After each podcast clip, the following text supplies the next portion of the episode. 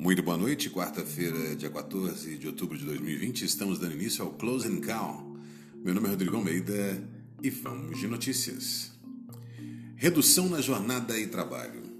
O presidente Jair Bolsonaro assinou na noite de terça-feira um decreto que prorroga o programa autoriza empresas a reduzirem ou suspenderem a jornada e o salário de funcionários.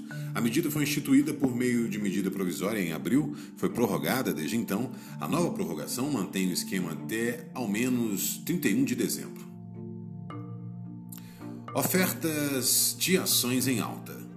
O valor das ofertas iniciais de ações IPOs no mercado brasileiro já é de 94,1 bilhões até 9 de outubro, superando em 4,5 bilhões nominalmente toda a captação de 2019. Radar corporativo.